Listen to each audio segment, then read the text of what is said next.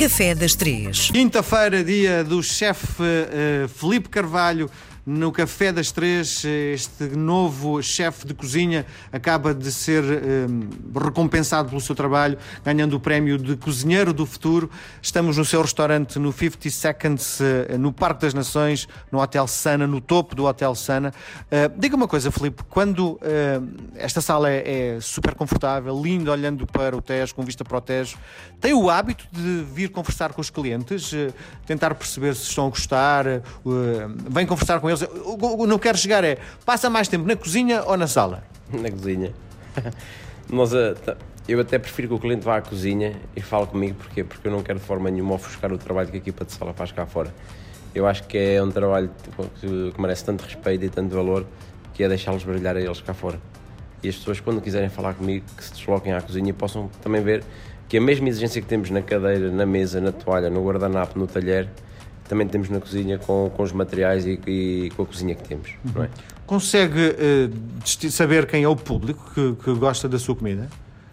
Ah, eu espero que o público seja um bocadinho, não vou, vamos dizer, dos 18 aos 90, não é? Uhum. Porque quanto mais, a gente, mais público tivermos, melhor para nós. Uh, mas o nosso público, se calhar, nós temos com mais frequência entre os, entre os 35, 36 e os 55, 60. Uhum. O Filipe tem um currículo gigante, não é? Passou grande parte da sua formação fora de Portugal.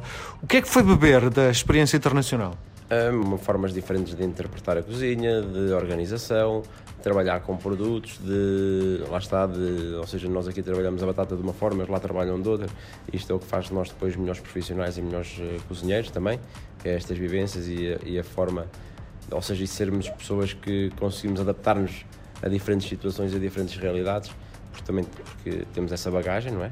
Uh, e de viver numa cultura diferente e tentar compreender e perceber. Sim, dos sítios todos onde esteve fora de Portugal, onde acha que aprendeu mais? Onde, onde eu acho que aprendi mais nos sítios que estive fora de Portugal foi, sem dúvida, em Espanha. Sim, Espanha é um país que me marca muito, não só porque continuo a trabalhar com o chefe Mas do, ponto, do ponto de vista gastronómico, há uma diferença gigante, não é? Sim, eu acho que é um caminho que nós temos que fazer que o estamos a fazer, mas que eles já o fizeram há muito tempo. Uh, ou seja, as raízes, as raízes em termos de, de, produto e tudo que eles têm, não nos restaurantes, mas logo na, na comida em que fazem em casa, uh, já está. Ou seja, eles trabalham muito. Para eles, o cogumelo não é o simples cogumelo para isto. Para eles, um cogumelo é um cogumelo de temporada, como os chefes, como os boletos, como os trompetes. Nós temos muita dificuldade em encontrar hoje em dia aqui em Portugal.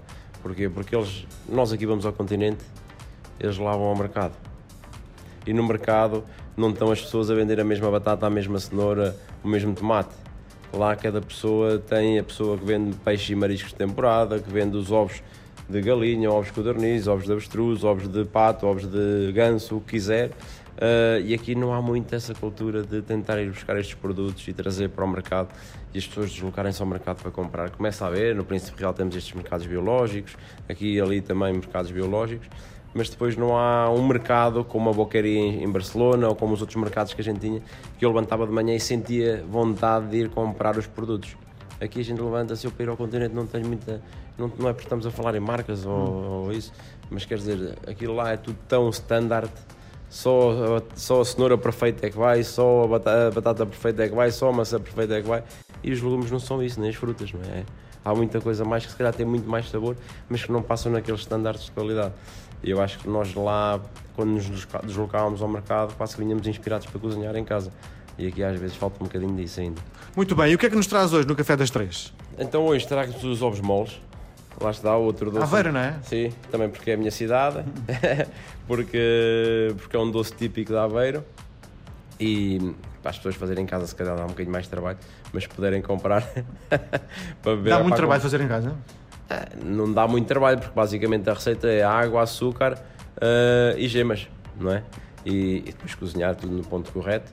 E o que dá mais trabalho é depois pôr dentro das hóstias e, e, e prensar. Diga-me uma coisa, uh, o que é que se faz ao resto do ovo? Aproveita-se para fazer outra coisa ou deita-se fora?